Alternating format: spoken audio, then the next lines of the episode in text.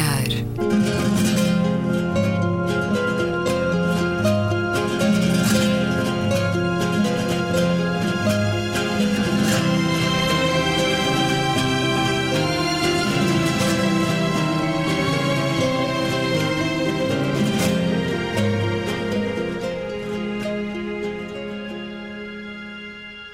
Bem-vindos a Um Certo Olhar. É uma conversa na Antena 2 com Luísa Schmidt, Gabriela Canavilhas, António Araújo e Luís Caetano. Vamos olhar a semana que passou. António Araújo, olhar arregalado a quê? Vou passar já, se não se importa, para os sobrões franzitos. É a subversão do programa, mas é uh, venha ela.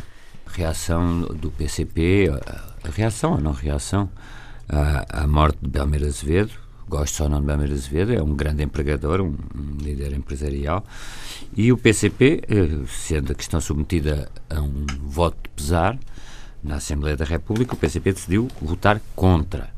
O Bloco de Esquerda absteve-se, o que, sendo um, um partido que tem como, de certa forma, a orientação ainda de Francisco Louçã, que uma vez chamou Belmir Corleone, talvez o Bloco de Esquerda devesse votar contra, mas absteve-se, o que talvez seja uma, uma mostra, de, se calhar, de algum compromisso com o sistema, agora, maior integração no sistema. Mas, enfim, mas...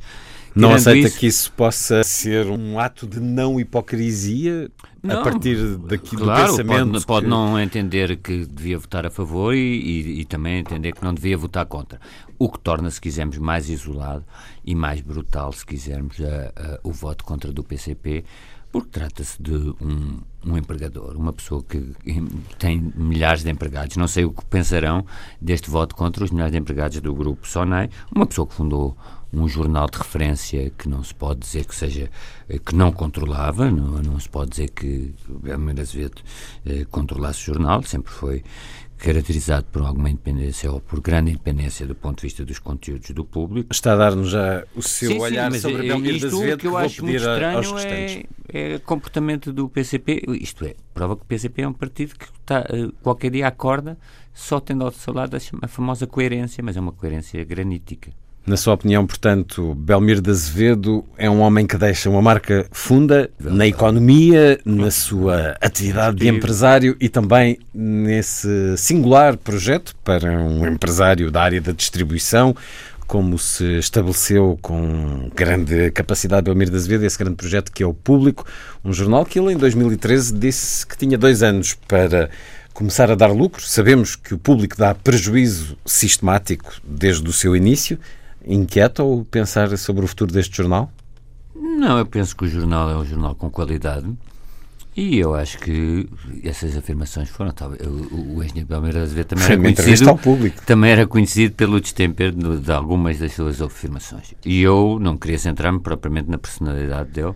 Não, não, estava só a falar no... da herança que fica. Eh, sim, acontece sim, muitas vezes as famílias. Que Talvez possamos público... Eh, hoje falar de Jorge Soros ou de algum de, de, do mecenato, a propósito de uma notícia também recente, mas para si, Belmiro de Azevedo tinha eh, criado o público, patrocinado o público? Não é um projeto de poder. Ainda hoje vi uma entrevista, ouvi uma entrevista com Vicente Jorge Silva, que conheceu foi o fundador? E foi, foi, fundador. O, foi ele que levou e, a ideia. E foi ele público. que levou a ideia. Portanto, não se pode dizer que o Belmiro de Azevedo tenha congeminado algo para ter uma, um hum. instrumento de poder e ação de influência a seu favor. Mas sendo um é empresário tão pragmático, como é que se explica que tenha um jornal 25 anos a dar prejuízo e o mantenha? Ele próprio chamava o jornal, creio eu, que perdómetro ou perdedómetro. Hum. Eu acho que com o dinheiro que tinha, ter um, podia um dar jornal podia dar-se esse luxo. E até lhe ficava bem, não é por acaso que agora a coisa que recordamos no dia da sua morte é o público, se calhar mais do que a Sonais, uh, da distribuição e os,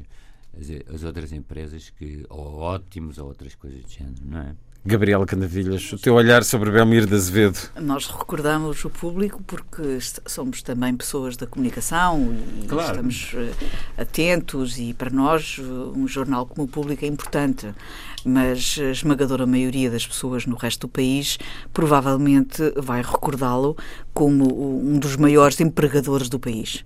E é nesse sentido que ele é relevante e marca o seu tempo, porque um homem que monta um império uh, com a dimensão que ele montou, uh, que uh, deu emprego e dá emprego a milhares de pessoas, é, sem dúvida nenhuma, alguém que justifica um voto de pesar no Parlamento. Uh, não só por, por, por uh, sua capacidade de criar emprego e de estimular a economia, uh, mas também pelo facto de ele ser um self-made man. a ideia de que ele não nasceu no dinheiro, não nasceu, não herdou, digamos assim, esse império, ele criou de raiz uh, também é muito cara às pessoas, sobretudo aos portugueses, que, sabe, como sabemos, eu, eh, nós somos um povo que uh, não, nunca nadou em dinheiro e, portanto, a maior parte dos portugueses tem, uh, e tem apreço por quem constrói uhum. os seus bens do nada. Para além disso, também o império dele, ou este, este, este grande grupo, ele soube diversificá-lo para além do retalho e para além uh, do público, uh, na área da comunicação, enfim, em muitas áreas. E essa diversificação uh, garantiu-lhe um lugar cimeiro numa das maiores fortunas portuguesas e o lado também de, de ele ter também a gestão familiar. Sim também é algo que marca eh, e tem um peso profundo na, na, no imaginário dos portugueses. Teve uma descendência a quem pôde, na altura certa, passar a responsabilidade. Exato. Isso marca os portugueses. Portanto, tudo isto uh, cria com os portugueses uma relação de afeto importante. E uh, eu acompanho o António neste repúdio pela, pela forma como o PCP uh, votou contra este voto de pesar. Consegues entender os que... argumentos do Partido Comunista? Consegues entender aqui alguma não é integridade é preciso, ideológica? Não é preciso não? entender. Uh, este tipo de decisões do PCP não se entendem. Uh, é uma forma de estar, é uma forma de, de, comportamento habitual. Não é a primeira vez que votam contra votos de pesar uh, da morte de personalidades, o que é estranho porque é, é, difícil votar contra um voto de pesar quando alguém morre. Eu não tenho ideia de alguma vez os grupos parlamentares no seu todo terem votado contra um voto de pesar, porque quando chega à Assembleia o voto de pesar é normalmente pela morte de uma personalidade de claro, relevância. Não é por um criminoso maléfico. É uma personalidade de relevância no país ou internacionalmente. E, portanto, eh, quando morre alguém, eh, há sempre um momento eh, de respeito há uma pela memória. Pela, exatamente, há uma, uma cultura de luto e, portanto, nunca se vota contra um voto de pesar. Mas o PCP vota muitas vezes contra uh, votos de pesar.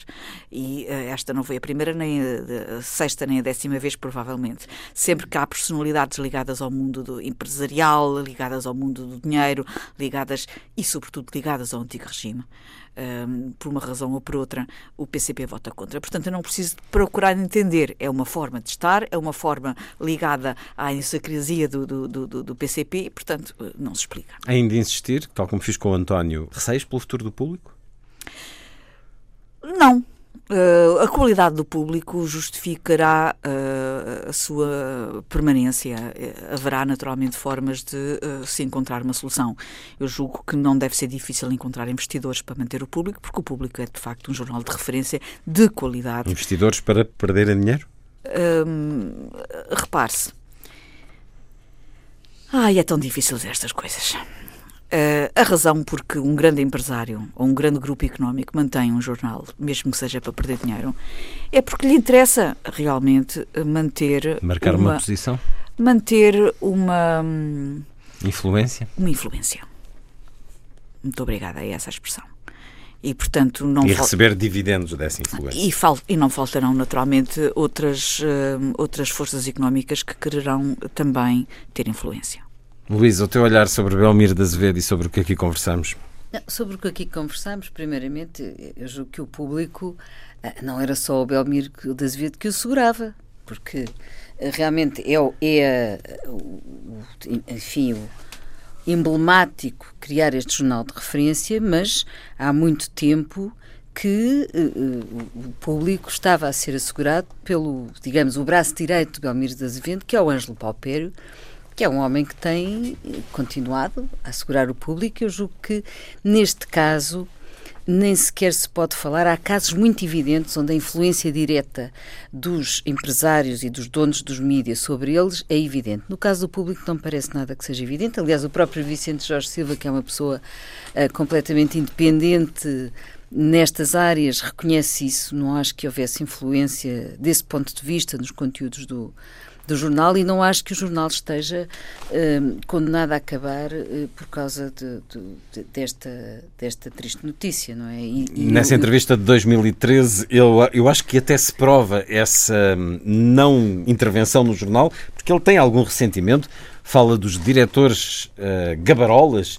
e uh, lamenta os dissabores que o jornal já lhe trouxe, lamentando também a importância excessiva dada ao jornalista, que é assim uma frase que não Sim, se entende mas, muito bem. E desde logo a pessoa que começou o público, o Vicente Jorge Silva, é completamente incontrolável. E os diretores não eram gabarolas, que é que eram cagarolas. Uh, mas, uh, mas desse ponto de vista, não acho que, acho que em relação ao público e em relação aos preços, esse problema de interferência não se põe. Uh, e, ele, e, e, e, aliás, no caso do público, então, começar com o Vicente Jorge Silva, que é absolutamente incontrolável. O Vicente não há ninguém que o controle. Mas ao mesmo facto, tempo, respeitando, um, respeitando... Um, sabendo que era um jornalista determinado Exatamente, e, portanto, e muito. Foi, foi, um risco muito. Uh, foi um risco corajoso. certeza pensado, mas hum. muito corajoso. Hum. E isso é que eu acho interessante neste, neste empresário e, portanto, queria aqui deixar o meu voto de pesar por causa disso, por causa do público e também eh, pelo, por aquilo que ele, que ele fez. Portanto, eh, eh, nós no, no Instituto fazemos parte da Missão Continente, que tem, tem uma, um objetivo de, de tem preocupações de sustentabilidade. Hum. Portanto, a própria empresa, já há uns anos para cá, tem investido bastante nestas áreas, preocupada com a sustentabilidade, quer dizer, preocupada com o impacto que tem ao nível ambiental, social, económico e também de governança. E isso é uh, de sublinhar uh, no caso desta, no caso da empresa que ele, no caso do grupo empresarial que o Belmiro de Azevedo uh, dirigia e geria e criou. Ora bem, já volto a mais sobrolhos franzidos, António. Okay. Eu fiquei a perceber que há aí um longo rol, mas antes os olhares arregalados, Gabriela Canavilhas. O meu uh, olhar arregalado para esta semana vai para a aprovação do pedido de maternidade de substituição. Finalmente temos o primeiro pedido uh, aceite. Uh, a Ordem dos Médicos deu o seu aval a um pedido que já tinha sido autorizado pelo Conselho Nacional de Procriação Medicamente Assistida aqui há uns meses atrás e que aguardava este parecer da Ordem dos Médicos. É mais um avanço civilizacional para ti? Sem dúvida. Aliás, quando a lei foi aprovada, Uh, falou-se muito, e nós até aqui no nosso programa também falamos sobre isso, falou-se muito sobre, enfim, as, os contornos éticos que este, esta legislação pode trazer. E o país também discutiu muito este assunto, uh, foi alvo de, enfim, muita, muita, muito debate, uh, quer na comunicação social, quer, enfim, em todo o lado, porque não há dúvida que é uma questão profundamente hum, complexa e, e, e pode uh, trazer ao de cima convicções uh, éticas e até religiosas. Mas uh, eu queria aqui citar uma frase muito interessante de, do professor Eurico Reis, uh, que está à frente do Conselho Nacional de Procriação Medicamente Assistida, em que ele diz que não compreende as razões porque estas, esta questão causa burburinho, sobretudo no caso de pessoas que não podem procriar por terem problemas de saúde. O caso desta senhora, a quem foi aprovado este pedido e que vai ter o seu filho no ventre da sua mãe, portanto, a mãe dessa senhora será avó e, e mãe ao mesmo tempo. É uma senhora que tem 50 anos e que aceita eh, gerar o filho da filha. E este uh, professor uh, diz que acha que uh, não percebe porque é que as pessoas estão assim tão preocupadas e que estas pessoas estão preocupadas desde a pílula. E que a pílula começou a perturbar as pessoas porque era a possibilidade de haver sexo uh, sem haver filhos e que a procriação medicamente assistida é a possibilidade de ter filhos sem haver sexo. Faz lembrar o deputado Morgado. Uh, e que, mas eu acho isto, uh, para já, foi uma vitória da ciência e é uma vitória também da, da, da, evolução das mentalidades. E aquilo que mais perturba e que foi de certa maneira, o último pomo da discórdia neste, neste, neste, neste domínio foi quando, uh, recentemente, uh, a lei alargou esta possibilidade das técnicas de procriação medicamente assistida aos casais de lésbicas e às mulheres sem parceira ou parceiro. E aí sim é que se levantam ainda mais as questões, e este próprio Eurico Reis tem questões relativamente a esta matéria, porque já constitui um modelo de ruptura relativamente às famílias tradicionais. Uh, Não é só isso, enquanto, aos direitos das crianças. Enquanto uh, ele acha que, uh, sendo um tratamento de uma doença, que em primeiro lugar deve estar a questão realmente da terapêutica, de, de, de, resolver um problema de alguém que tem uma doença e que pode ultrapassá-la mediante um, uma, uma, uma solução desta natureza. E, portanto, fica aqui o meu olhar positivo. Esta semana ultrapassou-se mais um degrau uh, extraordinário e fica aqui uh, a minha chamada de atenção e devo dizer com alguma felicidade, porque uh, quando alguém fica feliz e esta, e, esta, e esta solução deve fazer esta senhora muito feliz, porque há, pessoas que ficam profundamente infelizes por não poderem ser mães. Como é lógico. E, e, e, dar felicidade a alguém é algo que, que é muito importante. Luísa Schmidt, teu olhar arregalado. A propósito de dar felicidade a alguém, eu queria assinalar muito positivamente o plano de ação 2017-2018 uh, para, para eh, resolver o problema das pessoas sem abrigo. Um, acho que eh, é, um, é, um, é, muito, é muito importante, é uma coisa da mais elementar compaixão e luta pela dignidade cívica junto dos que mais precisam, portanto, com, com os enormes problemas que os sem-abrigo uh, sofrem e vivem, não é? Sabemos que são, são, é um caso, não é um caso de pobreza entre aspas, corpo, portanto, muitas vezes está, está articulada a doenças de várias ordens, mentais, por exemplo, e, um, e, este programa, este plano merece ser saudado porque um, tem um conjunto de medidas, são várias medidas um, progressivas eh, que passam pela habitação, alargamento da intervenção na saúde, integração profissional, Uh, são 100 medidas é? do plano de ação e um, a priorização do alojamento permanente, por exemplo, através da criação de uma bolsa de casas. Portanto, uh, acho que foi um avanço. O Presidente da República já tinha alertado várias vezes para esta situação. Não há direito de continuarmos com esta Uh, com, com, esta, com este problema tão, tão agudo como nós temos em Portugal. Um, e, portanto, agora só falta vir alguém, algum liberal, criticar a intervenção do Estado ser inaceitável, ser inaceitável perante a liberdade individual de ser pobre e miserável. Não é? Portanto, agora temos de ter cuidado, não venha alguém dizer então o Estado está a intervir nessa coisa que é eu quero ser pobre e ser miserável, isso não pode ser. Portanto, corremos só o risco de haver aqui assim uma coisa deste género, mas de resto acho que foi uma ótima medida. Ora bem, está a ver, António. Estando atentos, há coisas boas a acontecer. Sem mas dúvida. vamos continuar no sobrolho franzino. Não, não, então. só duas coisas. Uh, Impressionou-me bastante aquele suicídio quase indireto do criminoso de guerra croata, Slobodan Proliak. Uh, porque, e eu acho que é de franzirmos muito o sobrolho, ao facto de passados várias, passadas várias décadas sobre Nuremberg, ainda nos lembramos daquelas terríveis imagens de uma pessoa a passar uh, um, uma cápsula com cianeta Goering, e isso pode ter sido compreensível na altura que era o primeiro grande julgamento de, de grandes criminosos, crimes contra a humanidade, foi aí um pouco que, que se moldaram.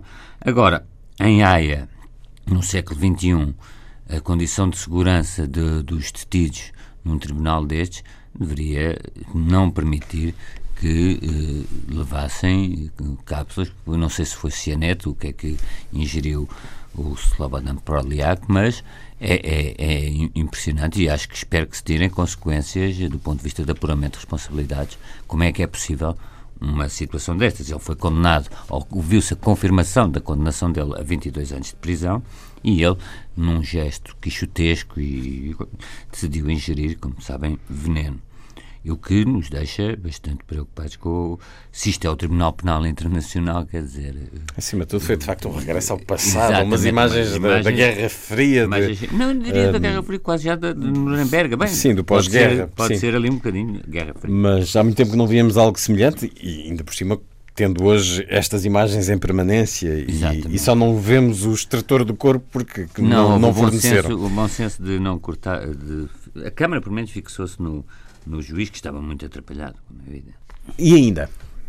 Eu fiquei muito impressionado esta semana e peço desculpa trazer sempre aqui o pessimismo, mas creio que a Luísa talvez me acompanhe, com a atitude de Espanha, bem, e a, a debilidade portuguesa, eh, com, quando foi a, comissão, a reunião plenária da Comissão para a Aplicação e Desenvolvimento da Convenção de Albufeira, em que Espanha rejeitou os caudais mínimos diários no TES, isto é, Uh, Espanha disse que a definição de caudais mínimos não faz parte da Convenção de Albufeira, o que, é, o que em parte é verdade, e, e, e, a, e, a, ministra de, de espanhola do Ambiente, Isabel Garcia Terrerina, fez aliás questão de dizer que, ao aludir a amizade de Espanha para Portugal, e fez bem, como é uma diplomacia de estilete muito, muito letal, disse que a Espanha ajudou muito, e é verdade, 12% das horas de voo durante os incêndios de verão dos, dos, das aeronaves espanholas foram gastas em território nacional.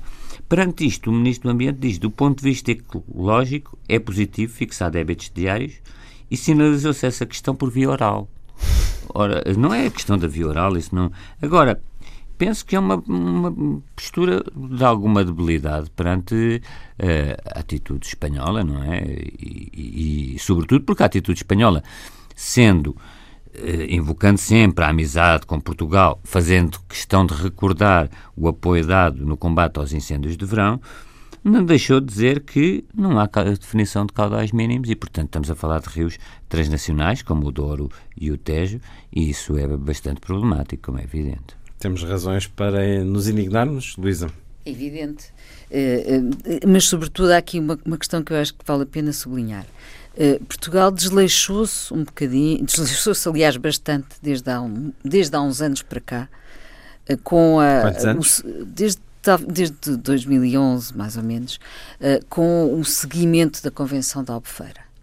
Portanto, é muito importante, houve uma altura de ir às reuniões, seguir o processo, isto não é de um dia para o outro que acontece, há caudais mínimos ecológicos que estão assegurados, eh, isto eh, remete para um, tribunais internacionais se for preciso, mas é preciso, mas nem era necessário, porque a, eh, a Diretiva Quadro da, Europeia da Água diz que os países têm que fazer planos conjuntos quando têm rios inter, internacionais, que é o caso, não é? Do Tejo, do Douro e do Guadiana. Isso foi sempre feito de uma forma muito. Começou por ser feito, mas depois houve aqui desleixos. Como eu digo, não, não houve um seguimento. Nós deixámos de ter informação sobre a quantidade e a qualidade da água que passava. Houve estações de monitorização que foram desativadas, o que é absolutamente impensável, não é? Porque até porque havia dados desde há muitos anos para cá que estavam que iam sendo continuadamente um, uh, tratados, iam sendo. Uh, havia informação sobre isso para, para os cientistas e para a Agência Portuguesa do Ambiente. Quem é que altura, os desativou? Isso foi, um desle... isso, foi, isso foi também nessa altura, de 2011, 2012, com a história da, da crise, com, com o fim do Instituto da Água, com o fim das administrações de, de região hidrográfica, que têm a obrigação de gerir os rios desde um, a fonte até à foz, que é um, algo que em Espanha existe, em França existe, na Alemanha existe, e Portugal tinha montado esse processo e nessa altura e esse, esse processo desmantelou-se. Teve tudo a ver com a altura em que, eu já não quero dizer mais vezes, mas de facto foi a ex-ministra Assunção Cristas que desmantelou este sistema que há muitos anos era defendido não só à escala europeia, como pelos técnicos e pelos especialistas dos recursos hídricos em Portugal, porque nós aí temos muito know-how e temos muito, pessoas muito boas a trabalhar nos recursos hídricos e que estavam todas bastante insatisfeitas com o desmantelamento desse sistema de gestão das águas. Portanto, é preciso retomar. Este governo também ainda não retomou essa forma de gestão e já devia ter retomado, porque está provado que é a melhor maneira de nós termos atenção a esse bem escasso e essencial que é a água, que é a melhor maneira de o gerirmos de uma forma com proximidade ao terreno e com mais uma vantagem, é que como essas administrações eram dos, dos, das regiões hidrográficas, que existiam cinco em Portugal, como elas eram tinham que ser autossustentáveis, ou seja, uh, tinham, era, era do dinheiro que cobravam das taxas do utilizador-pagador e da taxa do poluidor-pagador que elas viviam, isto criava também uma, maior, uma dinâmica interessante que não acontece muitas vezes no Estado, que era, eles próprios tinham interesse em fazer o inventário dos, dos, dos, dos furos, dos poços, em, em enfim, em, em perceber tudo o que se passava naquele recurso, também para poderem eh, sobreviver melhor, não é? Para poderem autossustentar sua, o seu funcionamento. Portanto, digamos que havia aqui uma espécie de ovo de colombo de funcionamento. Então, e agora? O que é que devemos exigir a Espanha? E uma das coisas que, que, a, que a Zero veio dizer, a Associação Zero, foi que uh, nós não estamos com a informação suficiente e, evidentemente, que eles conseguiram, conseguiram obter alguns dados de 2016, 2017, onde já havia onde a Espanha já não estava a cumprir aquilo que devia, que era uh, os caudais ecológicos mínimos, assegurar os caudais ecológicos a passar para Portugal. O que é que podemos fazer? Uh, uh, podemos fazer é, é, é, é, mesmo neste caso recorrer provavelmente à, à União Europeia, Isso, ao Tribunal da Água, da AIA, da AIA tem que se diplomacia, diplomacia, diplomacia, quer dizer, não pode, isto não pode acontecer, não é? Se há acordos, se há convenções, que desde, aliás, estas convenções vêm desde os anos 60, mas enfim, quando houve o, o grande problema do plano hidrológico espanhol em 93, depois criou-se esta convenção em, em 98, tem mesmo que se cumprir, portanto não se hum. pode neste momento. Agora, esse vai ser um grande problema da, da Península Ibérica, é a questão da gestão das águas. Do futuro. E até já se diz que o Tejo vai desaguar ao Mediterrâneo por causa dos transvases que são feitos uhum. para o Segura. Ora, isto não, se pode, não podem continuar os transvases e não pode continuar esta forma de gestão como se houvesse água a fartazana, porque não há. Há um problema gravíssimo que vai continuar. Tem que haver aqui uma posição de Portugal muito mais forte, não pode ser dito tem que ser escrito e tem que ser recorrendo àquilo que está assegurado com as leis e com as convenções. Tem que se exigir. Gabriela Canavilhas, teu sobrolho franzido. Muito curto e tão curtinho quanto um tweet. Uh, tem 140 a ver, caracteres. Tem a ver com uh, o tweet, o último tweet do Donald Trump, em que ele publica três vídeos uh, anti-muçulmanos. Anti realmente é, é o cúmulo, quer dizer, cada vez que nós achamos que ele ultrapassa um pico ou uma linha vermelha, ele consegue ultrapassar outra ainda. Portanto, o presidente dos Estados Unidos. Eu sabe que há quatro portugueses que estão aqui. O presidente dos Estados Unidos da América dá só o luxo de publicar tweets com pequenos vídeos a incitar os, os, os, americanos contra os muçulmanos. A é absolutamente extraordinário. Agora, extraordinário é também, foi também um concerto que eu assisti um, na última quarta-feira. Exato, e uh, englobado numa, numa, numa programação interessantíssima que está a decorrer uh, na Assembleia da República. É interessante as pessoas saberem que na Assembleia há, há coisas para além. Há coisas que acontecem. Há, há coisas para além da, do processo legislativo. E está a, a decorrer as comemorações do bicentenário de, do constitucionalismo. E no quadro das várias comemorações uh, decorreu um concerto uh, de, com obras de João Domingos Bom Tempo, não podia deixar de ser o grande músico que se associou às lutas liberais e, como sabemos também, ele próprio foi um perseguido político uh, por uh, precisamente devido às suas opções uh, à causa liberal. E então o Requiem à memória de Camões foi interpretado esta semana numa versão nova, inédita, com instrumentos da época, com a direção de João Paulo Janeiro e com uma, inclusivamente os próprios solistas, o recurso a um contratenor, o Carlos Mena, em vez do contralto. Portanto, houve aqui uma revisitação hum. musicologicamente informada, como se costuma dizer agora, que deu uma visão completamente nova do Requiem. Só existia uma gravação, até hoje, uma gravação feita para Portugal Som, nos bons velhos tempos. É verdade, já tem muitos anos. Uh, de, de, de, enfim, já lá vão o quê? 30 anos, 40 anos. Mais. E uh, esta uh, versão finalmente vai ser editada em disco e finalmente podemos revisitar esta obra com outros ouvidos, outro olhar e é uma surpresa para todos. Foi para mim uma grande surpresa e, portanto, fica aqui também o meu olhar positivo. E já agora aproveito para dizer que na semana seguinte uh, vai ser publicada a Carta de Lei da Abolição da Pena de Morte em Portugal, uh, também uh, numa cerimónia em que a obra é editada em parceria com o Arquivo Nacional da Torre do Tombo e é uma oportunidade também para voltarmos a falar desta matéria e relembrar a importância que a abolição da pena de morte teve também neste processo transformador da sociedade portuguesa. O teu sobrolho franzido da semana, Luísa Schmidt? O meu sobrolho franzido vai para o facto do glifosato ter sido aprovado por mais cinco anos na União Europeia, o que já de si é mau. Estamos a falar pior, de um pesticida, um pesticida. O mais usado em Portugal. Sim, e, mas o pior foi o processo de aprovação e o modo como a Comissão Europeia utilizou partes do relatório da própria Monsanto, da empresa Monsanto, para justificar o seu parecer positivo à continuação do glifosato.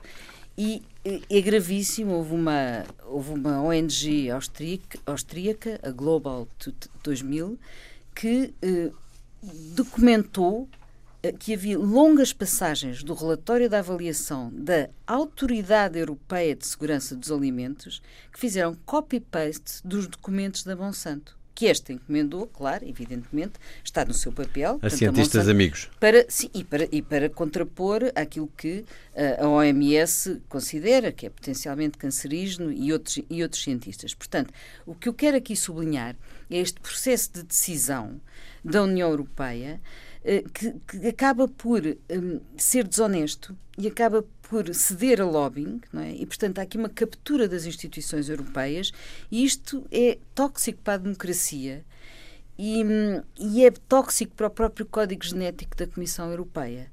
Portanto, uh, confiamos na União Europeia e afinal faz copy-paste, quer dizer, isto é, é, inaceitável, que são estes, estes eurocratas gordos que são Uh, não, não, Os dizer, magros não votaram? Não, quer dizer, mas, mas, não, não é isso. É, é um bocadinho aquele instala. É, é uma vergonha fazer o, o, uma, uma, uma coisa destas, não é? Que, e, for, e, foi, e ser denunciado, ser apanhado, e ainda bem que foram, não é? E houve resposta, Mas realmente isto cria. Houve resposta sobre essa acusação um de copy-paste? Não, não houve processo. Não sei se houve, se, houve, se houve já resposta ou não, porque isto tudo foi muito recente. Mas na realidade, o Le Monde, por exemplo, tem acompanhado isto cotidianamente e um, o que mostra que a cadeia de decisão da União Europeia de facto está aqui com problemas graves. Portanto, temos aqui um problema de democracia, não é assim que nós esperamos que funcione a democracia na Europa. Temos um problema de saúde pública e depois também temos um problema que não, deixo, não, não, não posso deixar de dizer que para os próprios agricultores, porque é verdade que ainda não há alternativa um, e, portanto, um, que sirva aos agricultores, sobretudo os da, os da produção intensiva, e, e, portanto há aqui uma situação angustiosa também neste grupo social, mesmo que eles queiram eliminar o glifosato, um, ainda não, não o podem fazer, não é? Portanto, teria que haver outro produto que substituísse. Mas isso não exclui duas coisas. Que, há, que exista um grande cuidado e um grande rigor na aplicação do glifosato, e isso Sabemos que, por exemplo, em Portugal não é o caso, porque é preciso formação, é preciso muita informação e é preciso uh, ser-se muito rigoroso nesta aplicação. Em muitos casos acontece e noutros não acontece mesmo. E, e, depois, por outro lado, que a ciência se continue a investigar para que rapidamente haja substituição uh, deste pesticida que uh, causa um problema de, de saúde pública, segundo a própria OMS. O Macron eh, decidiu que a França iria ficar livre do, do glifosato dos próximos cinco anos. Portanto, uh, que, que, irá eliminar, irá eliminar o glifosato nos próximos cinco anos, o que é uma atitude corajosa, mas é evidente que, que nós temos que pensar que esta, estas matérias, voltando ao início da minha conversa, voltando aos processos, à cadeia de decisão da União Europeia, é preciso cuidado com isto é preciso nós percebermos que a Europa não pode incorrer nisto porque não se pode, não se pode desmembrar. Não é? e, e ainda por cima, tanto, tanto nós a falar de agricultura, nós sabemos que se isso acontecer, um país como o nosso, que não tem cereais, e a Europa em geral, há muitos países que não têm cereais, o pão aumenta exponencialmente o seu preço. Portanto, estamos aqui a jogar eh, muito forte. Queremos realmente o restauro moral da União Europeia, é fundamental para a continuidade de que tanto precisamos. Ora, recordo-me que sobre o glifosato, é muito fácil trocar a palavra, que creio que tivemos aí algumas derivações. Sobre o glifosato, tens uma discordância com a Luísa Gabriela. Gostava de lembrar que uh, esta decisão do Macron uh, não tem propriamente nada de corajoso, nem nada de extraordinário. O Macron foi apenas ao encontro da decisão do, da, da, da Comissão Europeia, do Parlamento Europeu porque a decisão que foi Macron tomada. disse que eliminará gradualmente nos próximos cinco anos. A decisão anos. que foi Portanto, tomada. É diferente da decisão, Comissão Europeia. A decisão que foi tomada na Comissão Europeia, no Parlamento Europeu, foi que daqui que prorrogava-se por mais cinco anos a autorização de utilização do glifosato. E, portanto. O Avaliando Macron, o impacto. Exatamente. E, portanto, o que o Macron faz é, ok, eu dentro de cinco anos também não, deixarei mas, de usar o é glifosato. É portanto, não há. Eu é acho que esta. Eu acho que é uma tomada de posição política só, mais nada.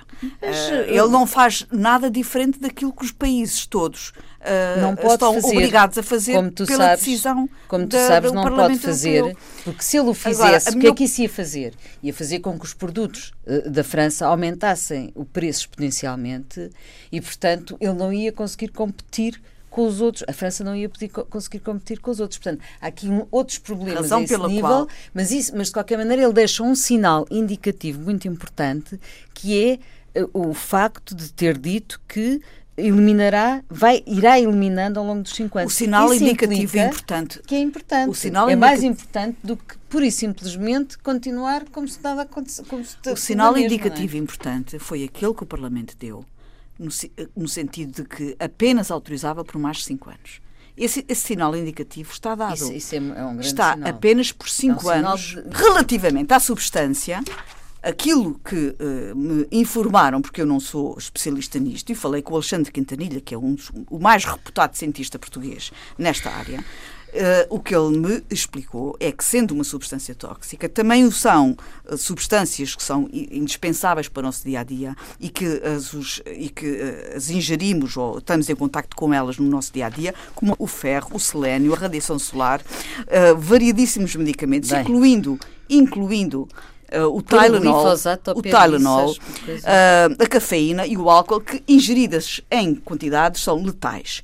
Ora, no caso do, do, do, glifosato, a atual evidência científica mostra que os que manipulam essa substância estão, estão de facto, muito expostos a, a consequências cancerígenas mas que para a população em geral que consome frutos e vegetais que chegam dos terrenos tratados com este produto, o risco não é significativo. Foi-me dito pelo Alexandre Catarina. Pois, mas agora, agora um, isso o que ele acha é que, de facto, estes cinco anos de, de, de, de tempo que um, o Parlamento Europeu está a dar como extensão é um período indispensável para se estenderem as investigações para se garantirem, de facto, eh, eh, como dizias há pouco, produtos alternativos, porque de facto a agricultura é absolutamente fundamental para, para a alimentação humana e os produtos para permitir uma agricultura mais produtiva são absolutamente indispensáveis. e, portanto, curioso... tem que se pôr o peso na balança e tudo isto tem que ser pesado, eu, eu os acho... prós e os contras.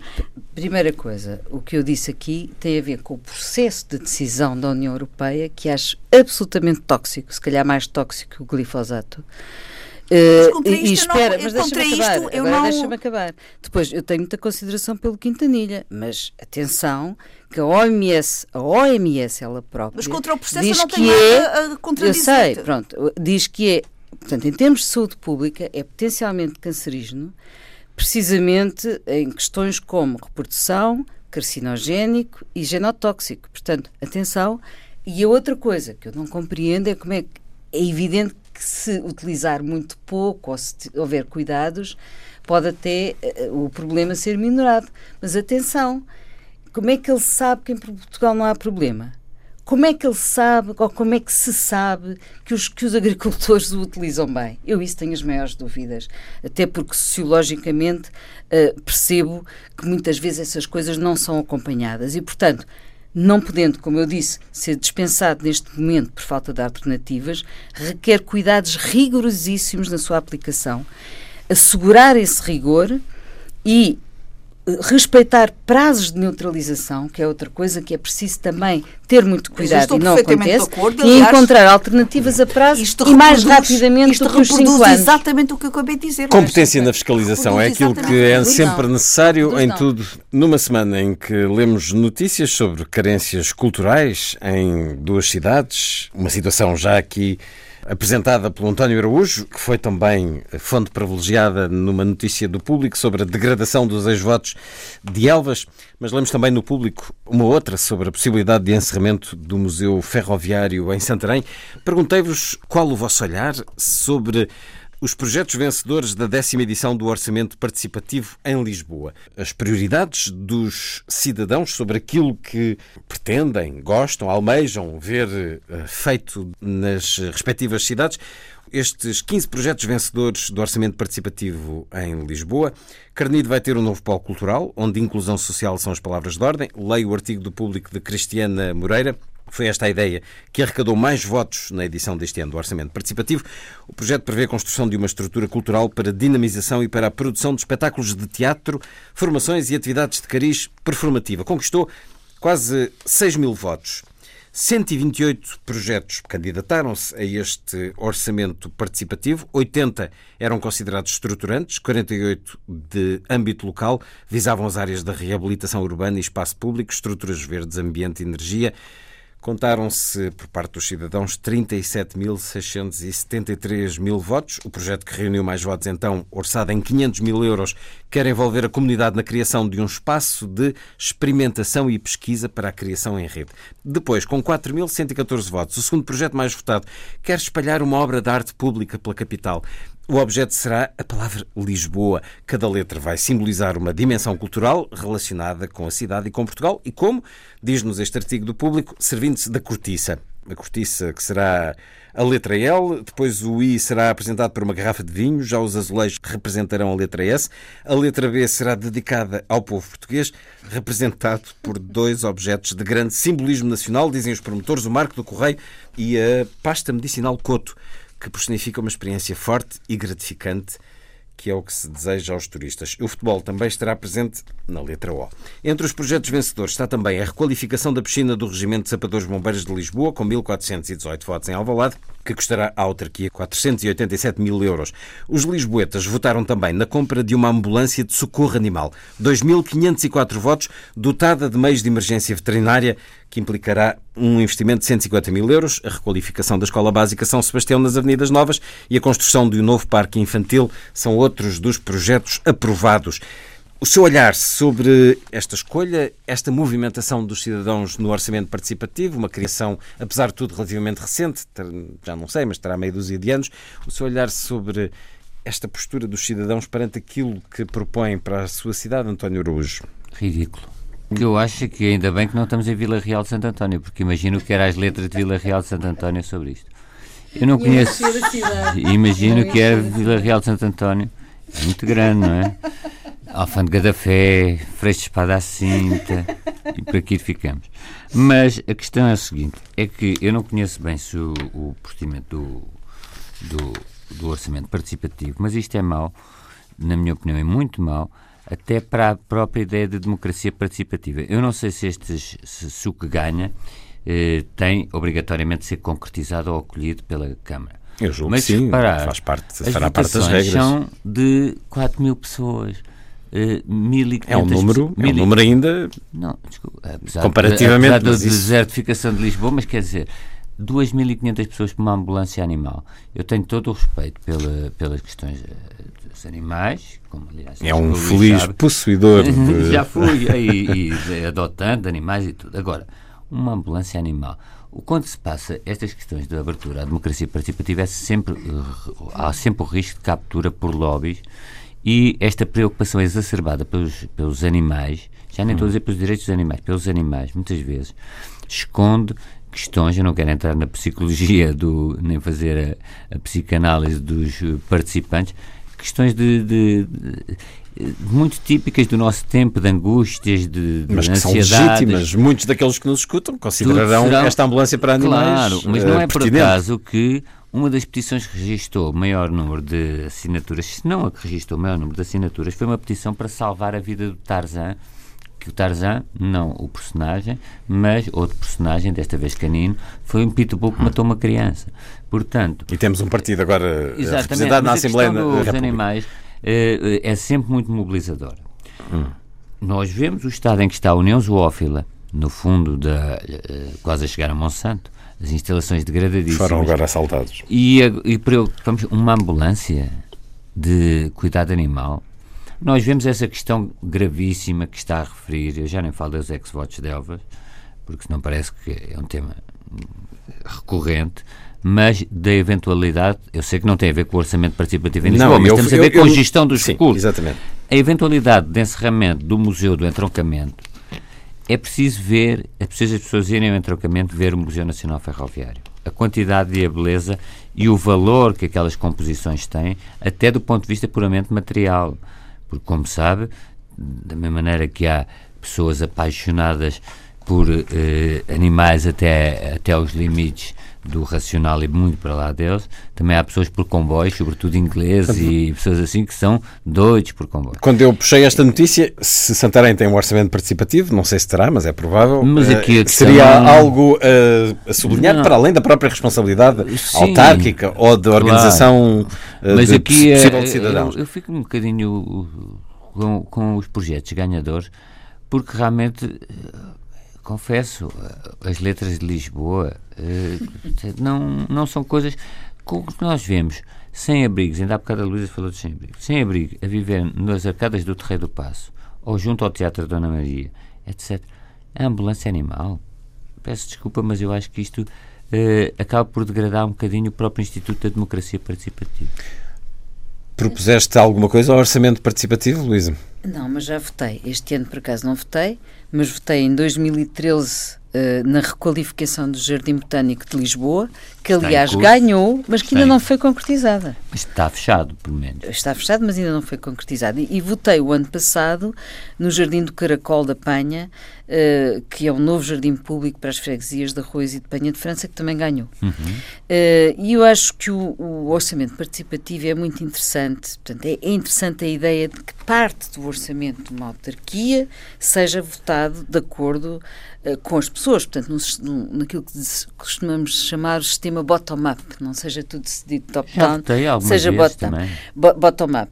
Mas é importante uh, que adequar uh, a questão a, Lisboa, e aí eu, eu concordo com o António de um, ponto, de um certo ponto de vista, é que quando estamos numa escala pequena, portanto, numa cidade pequena, numa vila, numa, numa, com, com pouca gente e, e, se mobiliza através de, várias, de vários processos, portanto, não ser só pela internet, mas eu conheço casos na, na associações, associações e depois é muito fácil, as pessoas vão à junta, votam ali e tal, portanto, há formas de mobilização em pequenos, em pequenos locais uh, que, se, que funcionam muito bem são em pequenas escalas. Quando se passa para escalas enormes, como, como é o caso de Lisboa, há riscos. Há riscos nisto, porque o voto, como ele diz, pode ser distorcido, porque não, não, pode, não pode ser eh, à distância de um clique, tem que ser algo eh, que consiga mobilizar e que leve as pessoas a votar realmente num, num, num, projeto onde ela, com, quem ela, com que elas se identifique. No fundo, pôr as pessoas a participar.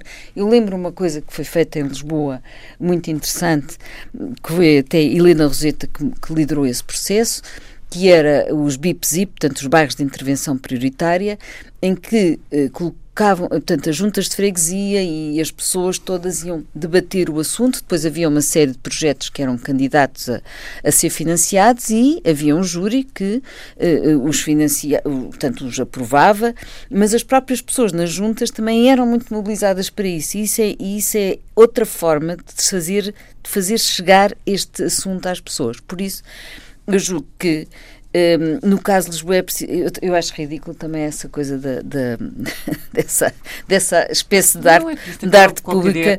eu acho que houve aqui um, um certo. participativo é uma pena. Porque, pois, porque, por exemplo, não, não pode ser só, do meu ponto de vista, num caso como Lisboa, não podia ser só o voto.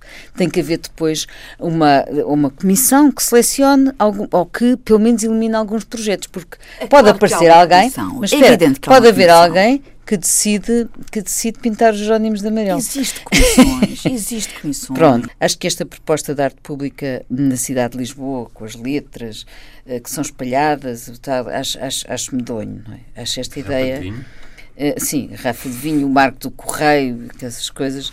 Portanto, um, falávamos a, a, técnica, semana passada dos, do dos, das paredes pinchadas, da necessidade de as apagar rapidamente. Sim, seria sim, talvez uma ideia. É, é mas lá está, nível. seria, era preciso avançar, era preciso votar. Isso é outra conversa, mas tu, tu, acho, acho, isso absolutamente. Esse, esse, Para o ano avançamos nós aqui. Isso é preciso, é preciso acabar, acabar rapidamente com essa utilização do espaço público que são esses grafites hum, sem, pronto, sem mas isso era, era uma, uma ideia. Que era preciso uh, criar aqui um escrutínio uh, com mais relevância no caso da cidade de Lisboa. Portanto, uh, hum. para refletir melhor a população de Lisboa, não é? E, e portanto, é preciso mobilizar mais as pessoas para uma, para uma votação destas, que é uma ideia, como eu digo e como eu defendo, absolutamente fantástica. Cheia de qualidades democráticas, mas depois de as decisões democráticas às vezes. Esta ideia do bottom-up, não é? Que acho que é importante. Gabriela. Mas quem mobiliza as pessoas é quem lança as ideias. Portanto, não é a Câmara que tem que mobilizar as pessoas. Os projetos são lançados por cidadãos. E, portanto, quando um cidadão tem uma ideia lança o projeto, candidata ao projeto ao, ao orçamento participativo e é o projeto uh, e é o cidadão que lança o projeto que se encarrega de fazer a promoção e de uh, angariar os votos. Ele. Portanto, uh, se o projeto é importante para quem o criou, vai à caça dos votos e, portanto, isto é uh, é a dinâmica, a dinâmica. Não, não é a democracia. É a dinâmica não, a funcionar. É um mecanismo mecânico. Agora, Uh, a minha opinião sobre o orçamento participativo vai ao, ao contrário das posições que aqui foram tomadas. Uh, cada vez uh, me parece que o orçamento participativo está ao arrepio, cada vez mais ao arrepio da verdadeira função para que ele foi criado. O orçamento participativo em Portugal uh, foi, de alguma maneira, importado do modelo do Brasil. E já existe no Brasil já desde os anos 80. E em Portugal começou a. E onde teve e tem, uh, durante muito tempo, teve muito sucesso e uh, conseguiu envolver a população nas decisões dos, do, das autarquias. E foi uma maneira de, de criar alguma paz social e de, de, criar empatia entre os governados e os governantes. só que do meu ponto de vista, ou estas, estas propostas dos cidadãos são uh, debatidas e integradas nas grandes opções do plano e no orçamento anual. Portanto, sem terem um orçamento próprio. Os cidadãos fazem eh, um levantamento das necessidades, das prioridades para as suas autarquias e essas necessidades são. Uh, Bem, mas isso já é feito nas juntas de freguesia, não é? Eh, não, isso é feito pelos, pelos eh, presidentes de junta e é feito pela idilidade, quer dizer, pelo executivo. Mas, portanto, do ponto de vista das, da, da elencagem de, feita pelos cidadãos das necessidades que, que são consideradas mais importantes ou das opções, das estratégias do, do, ponto de vista do cidadão que são consideradas interessantes para integrarem uh, os orçamentos das câmaras, se essas opções fossem integradas depois no plano do orçamento da Câmara, faria sentido muitas das propostas que têm sido integradas nos orçamentos participativos. Já passo a explicar. Acontece que não são. São, uh, após os, os, orçamentos serem aprovados, é posto à margem uh, do orçamento um montante. Pronto, as nossas isto do ponto de vista do Executivo. As nossas opções estratégias para o ano são estas. E agora sobra este dinheiro. Com este dinheiro, o que é que vocês querem fazer? Percebe? Pronto. Isto está errado. Porque que acontece? Eu fui fazer um levantamento de, uh, de, quais são as, uh, as medidas que têm sido aprovadas uh, no país, de uma forma geral, em muitas autarquias. Não, não dei grande atenção a Lisboa, porque Lisboa tem uma dinâmica diferente do resto do país. Uh, e a conclusão que eu chego é que a esmagadora maioria das, das, das, propostas que são votadas nas autarquias do país, e nós temos 100 autarquias no país onde existe orçamento participativo, são retirada de amianto de escolas e de sede de bombeiros, equipamentos e ambulâncias para bombeiros, equipamentos de resgates para as praias e de salvamento, obras nos refeitórios das escolas públicas, ampliação de salas de aulas, repavimentação de arruamentos com buracos, construção de estacionamentos. Mas que relevância estatística é que isso Ou tem? seja, isto uh, trata-se de obras que são estruturais nas câmaras municipais. E, portanto, são obras que fazem parte da obrigação das câmaras e que fazem parte do dia a dia das câmaras municipais. E, portanto, o que acontece é que, uh, em vez dos cidadãos escolherem coisas que são para além das estruturais, coisas que são de criatividade e de necessidade, ideias que vão para além daquelas que são básicas e, de, e, e que são da competência, e que são da, da competência e da responsabilidade das câmaras. Acabam por ter que ir uh, remediar as falências da própria obrigação das câmaras municipais. E, portanto, sendo assim, perde-se a graça da iniciativa. Hum, perde sentido. Perde sentido, perde sentido. E em relação a estas escolhas de Lisboa? Em relação a estas escolhas Enquadra-se já se enquadra, certo sentido. já se enquadra mais na ideia original. Coisas extra, de Coisas forma. extra. Hum. Agora, a, a, verdade é que quem tem acesso a, aos orçamentos participativos são as pessoas que têm acesso aos meios informáticos, associações, que, que, têm, comunidades. Que, têm, de... que, são pessoas mais informadas e, e, além disso, há outra coisa, há a angariação de votos. Portanto, os projetos que são uh, iniciados por pessoas com capacidade de mobilização. São projetos que acabam por ter sucesso.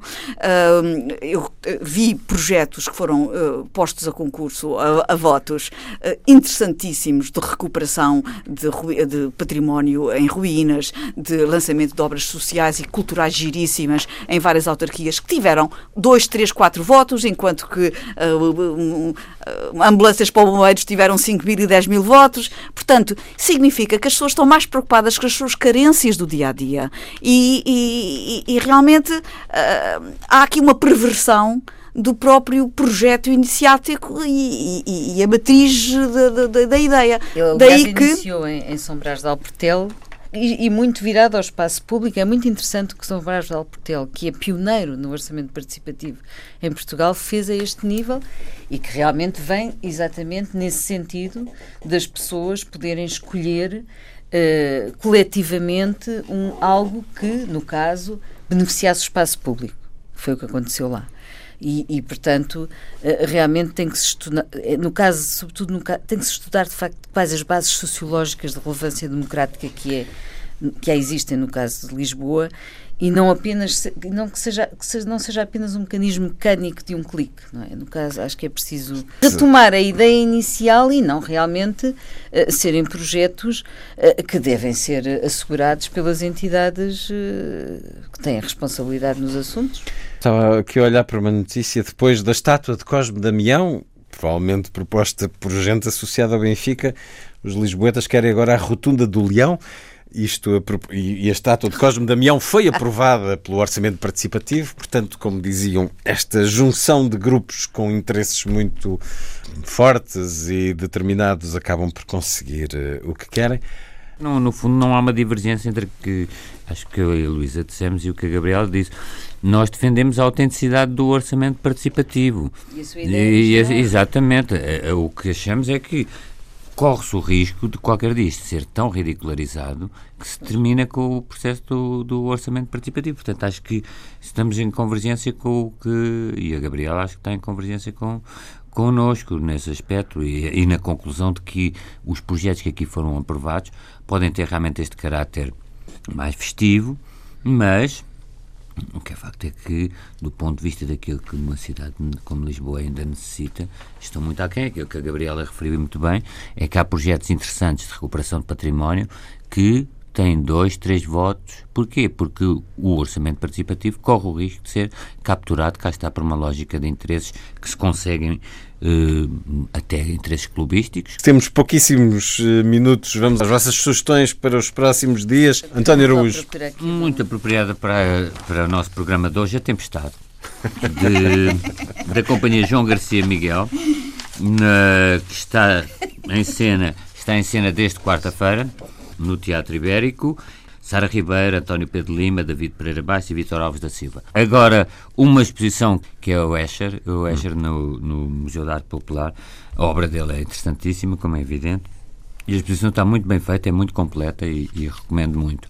Em comparação, a da Rosana Paulino, pese o, a simpatia enorme dos, das pessoas do Padrão dos Descobrimentos, foi uma exposição que me deixou com algumas perplexidades, mas isso eu poderíamos discutir noutro programa. A arte provoca perplexidade. Há quem defenda não, esse, essa finalidade, mas deixamos para outro programa porque já não temos tempo. Desculpe. Gabriela Canavilhas. Em Idanha Nova está a decorrer um festival interessantíssimo chamado Fora do Lugar e acaba no dia 9 de dezembro, portanto ainda há tempo para assistir a dois concertos, no dia 8 e no dia 9, Filipe Raposo e Charlie Chaplin, uh, no dia 8, e Pino de Vitória, no dia 9.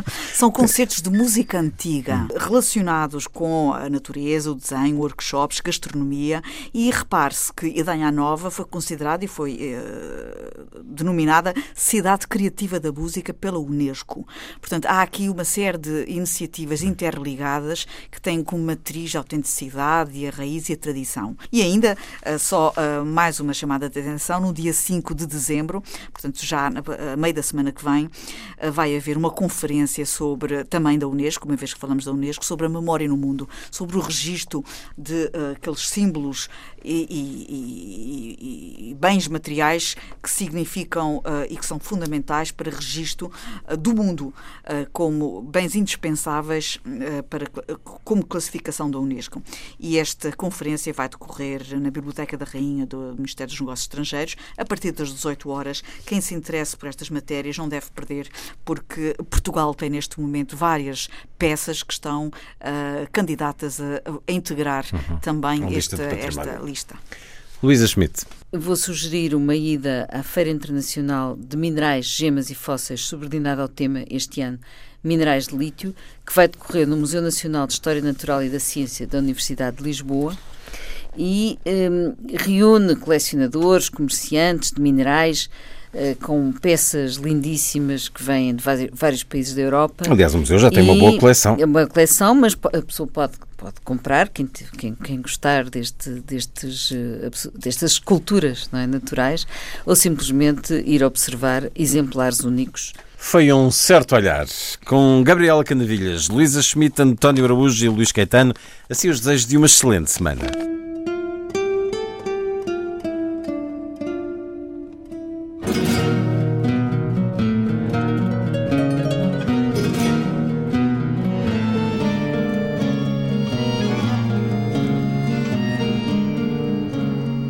certo olhar.